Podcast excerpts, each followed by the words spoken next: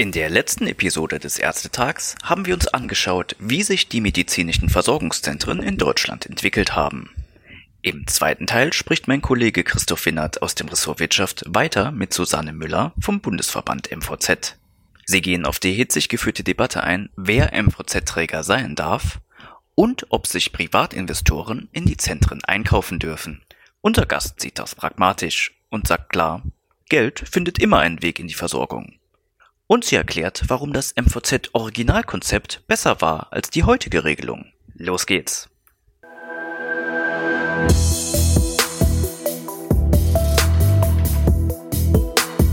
In der Zahnärzteschaft wird ja seit geraumer Zeit äh, kritisiert, dass sich Privatinvestoren im Zahnarzt-MVZ einkaufen und Ketten bilden. Da wird vielfach moniert, dass also da medizinfremde Interessen am Werk seien, die sich da breit machten. Und äh, vor allem die Möglichkeit, äh, fachgleiche MVZ zu gründen, habe diese Entwicklung begünstigt, heißt es an der einen oder anderen Stelle. Gibt es vergleichbare Entwicklungen auch in der ärztlichen ambulanten Versorgung? Definitiv nicht. Also das kann man so sagen. Also die, das, was bei den Zahnärzten oder im Zahnärztebereich jetzt mhm. Dynamik da ist, ist einmalig. Also sowohl ähm, was die Quantität in der Kürze der Zeit angeht und auch die Frage, ob das weiter so fortgeht. Da sind wir jetzt ja bei dem Trendthema. Mhm. Mal ganz kurz, weil das so ein bisschen im Konjunktiv war, äh, die Entwicklung begünstigt Fachgleichheit. Ja, das ist ein Fakt, da brauchen wir nicht diskutieren. Ohne diese Gesetzesänderung 2015 hätten wir ja. das Thema im Zahnarztbereich definitiv nicht. Also mhm. man kann es in Unterstellung nach Name nachlesen von damals. Wir haben das genau geschrieben, dass das passieren wird. Soll mir nie niemand sagen, dass das nicht, also dass das nicht man nicht hätte wissen können. Weil das liegt einfach daran, wenn wir jetzt von Investoren reden, die mit einem größeren oder noch, noch mal mit einem anderen Impetus so ein MVZ gründen. Also ich sage mal ganz ehrlich, der durchschnittliche Vertragstag möchte ja auch Geld verdienen in dem Sinne, dass er davon leben muss. Das ist also nicht per se das Problem. Aber denen, den wir jetzt unterstellen oder den die Zahnärzteschaft unterstellt, dass sie vor allem Geld verdienen wollen. Mhm. Die wollen ja unkompliziert Geld verdienen. Ne? Also Stichwort fachgleich, weil ne, mit dem Fachübergriff steigt die Komplexität. Ich brauche also auch Fachgruppen, die man skalieren kann. Das ist alles, was ein bisschen handwerklicher ist, wenn ich das so sagen darf, ohne jetzt irgendeinem Arzt zu nahe zu treten, ist, ist, ist ähm, damit eher von Interesse als sprechende Medizin. Also ich denke mal, die Psychotherapeuten können sich relativ sicher wählen, dass sie jetzt nicht das nächste heiße Renditeobjekt sein werden. um das mal so ein bisschen auf die Spitze zu treiben. Deshalb also vergleichbare Entwicklungen, das durchzuführen in dieser Höhe, in dieser Menge, in dieser Konzentration, gibt es nicht im humanmedizinischen Bereich oder im rein ärztlichen Bereich, ist auch nicht absehbar. Wir haben da Fachgruppen, die sind stärker im Fokus größerer Träger und ich benutze bewusst jetzt nicht dieses Thema Medizin, fremde Interessen, weil mhm. einfach hier sprachlich auch Barrieren aufgebaut sind, ähm, die ich für nicht geschickt halte, sondern einfach die den politischen Diskurs ein bisschen äh, schwarz-weiß malen sollen und leider oder andersrum, wie wir wissen, ist nie irgendwas schwarz-weiß, auch hier nicht. Das war auch ein Zitat aus dem, aus dem Kontext jetzt der Zahnärzteschaft und der dortigen Diskussion. Wie sieht denn die Position des MVZ in dieser Frage aus? Also in der Frage Fremdkapital im, in der MVZ-Landschaft? Grundsätzlich ist unser Debattenansatz, also letztlich muss der Gesetzgeber entscheiden, das ist eine hm. politische Frage, in welche Richtung er da will. Und unsere Argumentation äh, an der Stelle ist, sich anzusagen, konträr zu den Zahnärzten, ich kann doch nicht bewerten, ob ein Arzt, ein MVZ oder eine BRG gute oder schlechte Medizin macht, kann ich doch nicht daran bewerten äh, oder nicht allein daran bewerten, was es für einen Träger hat. Ne, wenn man das jetzt mal auf den Rest der Versorgungslandschaft ausweitet, würde man die Krankenhäuser so bewerten. Und ich weiß, teilweise wird die Debatte so geführt. Aber dann hätten wir 80 Prozent unserer Kranken oder 70 Prozent der Krankenhauslandschaft plötzlich nicht mehr, weil die angeblich alle ganz furchtbar schlechte Medizin machen. Mhm. Na, also das ist, hier findet auch bezogen auf die MVZ eine, eine sehr singuläre, zugespitzte Debatte statt, wo alle, all das, was man doof findet an Veränderungen, also da ist doch viel einfach so ein Gefühl, Mann, die Welt um mich herum ändert sich jetzt, so muss das jetzt sein. sie wird auf diese MVZ und auf das Angestellten-Dasein fokussiert, ist aber eigentlich eine große Debatte haben wir ein Problem damit, wenn Investoren in letzter, dritter oder vierter Reihe Krankenhäuser, Reha-Kliniken oder Arztpraxen betreiben. Wie stellen wir, und das ist eine eigentlich wichtige Frage, wie stellen wir die Versorgungsqualität sicher und die Orientierung am Patienten? Und Sie fragten ja nach unserer Position. Mhm. Wir plädieren ganz stark dafür, da setzen wir uns dafür ein, dass strukturübergreifend für diesen vertragsärztlichen Bereich, zu dem ja die MVZ gehören, nach Mechanismen gesucht wird oder nach Kontrollmöglichkeiten, wie man halt diese Patientenfokussierung sicherstellen kann, wie man verhindern kann, dass es Rosinentickerei gibt, dass ich man so dafür sorgen kann, dass sich alle an den Regeln halten. Das ist ja aber nichts, was sich an die nichtärztlichen Träger richtet, sondern äh, was strukturübergreifend sichergestellt werden sollte. Und ne, das ist banal, aber es gibt schlechte Ärzte unter den Vertragsärzten, wie unter denen, die in MVZ angestellt sind, wie unter den BAG-Ärzten, die im Krankenhaus. Genauso andersherum. Und diese Fokussierung, die, die vor allem aus der Ecke der Zahnärzteschaft kommt, auf diese Trägerdebatte und diese ganz grobe Einteilung in gut oder schlecht und böse ja. Träger und gute Träger, verhindert, diese wirklich wichtige Frage zu stellen, was, welche Werte wollen wir schützen für die Zukunft in der Versorgung und wie können wir das erreichen? Und das finde ich so gefährlich an der Art, wie diese Debatte geführt wird. Den kommt ja. eigentlich nicht vor. Trotz, also, trotz dieser meines Erachtens überzeugenden Argumentation äh, würde ich trotzdem nochmal nachfragen wollen. Mit dem Terminservice- und Versorgungsgesetz ist ja spezifisch eine Hürde für zahnärztliche MVZ in Klinikhand eingeführt worden. Also eine Beschränkung äh, der Betreibererlaubnis bezogen auf regionale Versorgungsgrade. Wen das im Detail interessiert, der kann das im Paragraph 95 Absatz 1b SGB 5 nachlesen. Meine Frage an Sie, Frau Müller, wünschen Sie sich Ähnliches auch für Klinik MVZ ärztlicher Fachrichtungen oder halten Sie das für völlig unnötig? Tatsächlich als Verband halten wir das für völlig unnötig, weil in die falsche Richtung gehen. Einmal kurz noch einen Schritt zurück. Die Frage ist, wie ist es bei den Zahnärzten? CSV ist jetzt ungefähr anderthalb Jahre alt, wovon wir so ein halbes Jahr mit Corona völlig ausgenockt waren, also bei mhm. solchen grundlegenden Themen. Ähm, es gibt überhaupt keine Bewertung, ob das wirkt. Das ist äh, ganz interessant. Das ist ja, wie Sie oder die meisten sicherlich wissen, jetzt von der KZTV sind zwei Gutachten vor gut einem Monat veröffentlicht, im Oktober oder November veröffentlicht worden. So, so sinngemäß äh, lauten, die Investoren lassen, also bei den Zahnimport lassen die alle an den falschen Stellen nieder und außerdem brauchen wir viel mehr Restriktionen. Ganz, ganz grob zusammengefasst. Mhm. Sie haben aber den Zeitraum betrachtet, der ganz knapp nachdem das TSVG in Kraft getreten ist, geendet hat.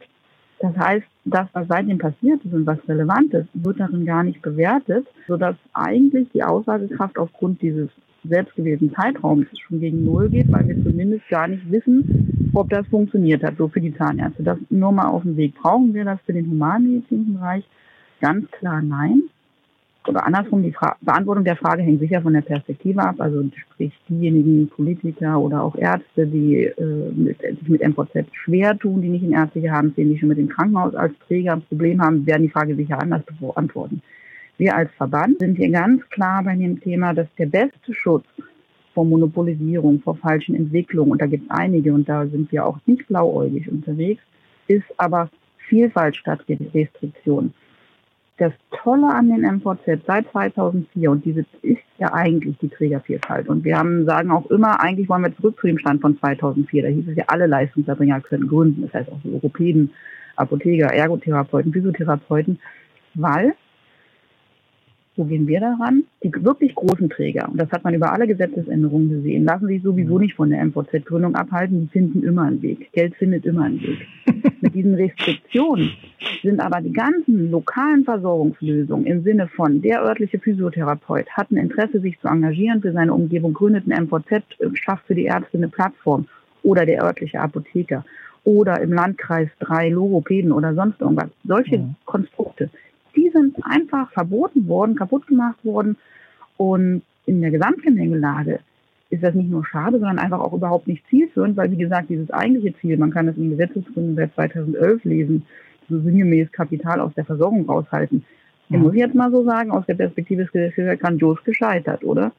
Aber wie gesagt, diese ganze Gestaltungsvielfalt, die auch möglich war mit dem MVZ, kaputt gemacht. Also viele, ja. viele originäre Partner, regionale Partner für Ärzte sind einfach nicht mehr zulässig als Träger.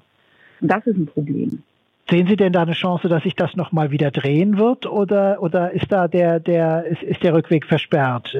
Also ich hoffe es, dass der Gesetzgeber dann doch nochmal die Chance darin erkennt, die in dieser Vielfalt liegt, also auch die Chance darin, Miss Missentwicklung zu verhindern. Ne? Mhm. Einfach durch die Pluralität der Möglichkeiten.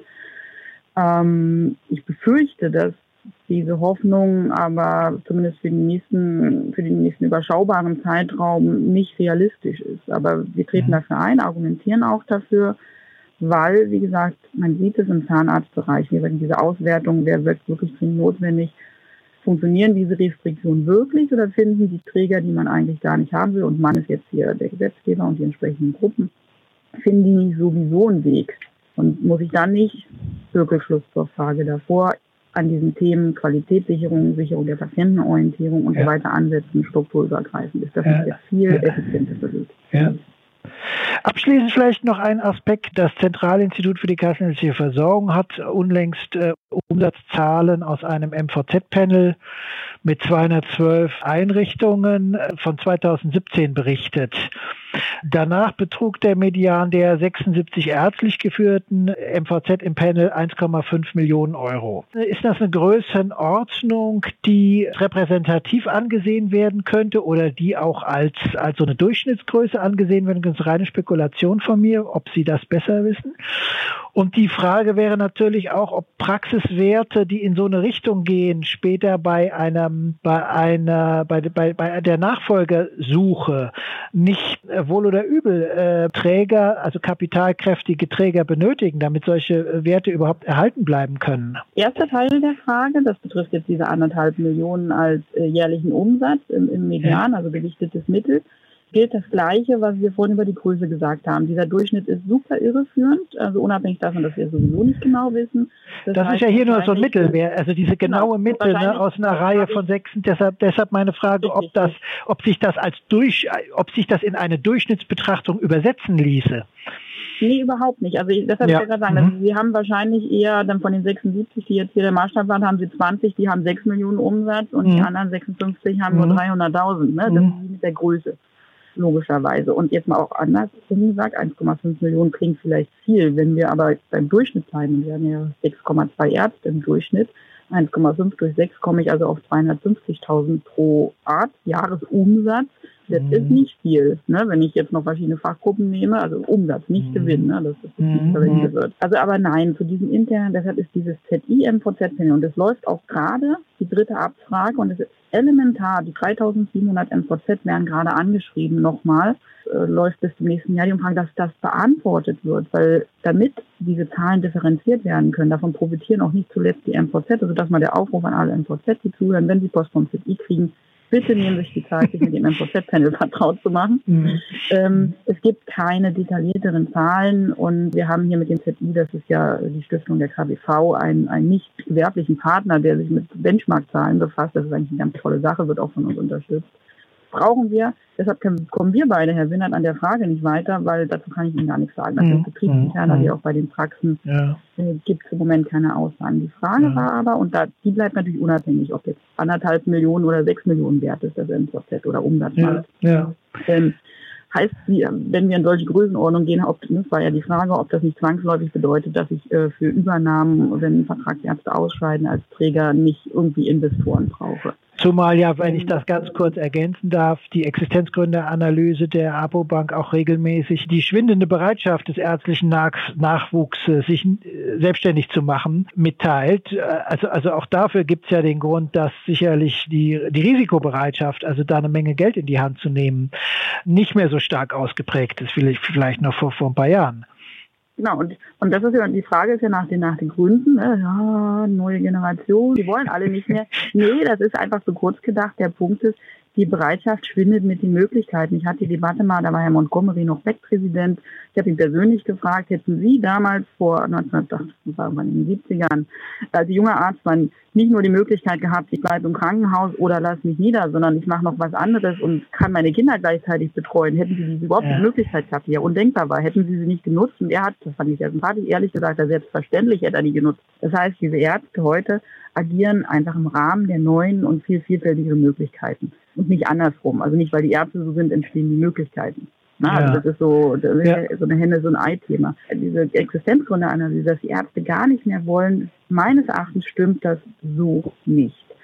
Ähm, was wir sehr stark sehen, ist, dass die Ärzte halt diese Möglichkeit ausnutzen und zwischen dem Krankenhausdasein und der Selbstständigkeit eine Strecke von drei bis zehn Jahren als Angestellter zwischenschalten. Im Grunde machen, lernen die, wie das KV-System ist, wo die anderen früher in den 17, 18, 19 einfach kalt ins Wasser geschmissen wurden und viele würden, hätten sich das jederzeit anders gewünscht.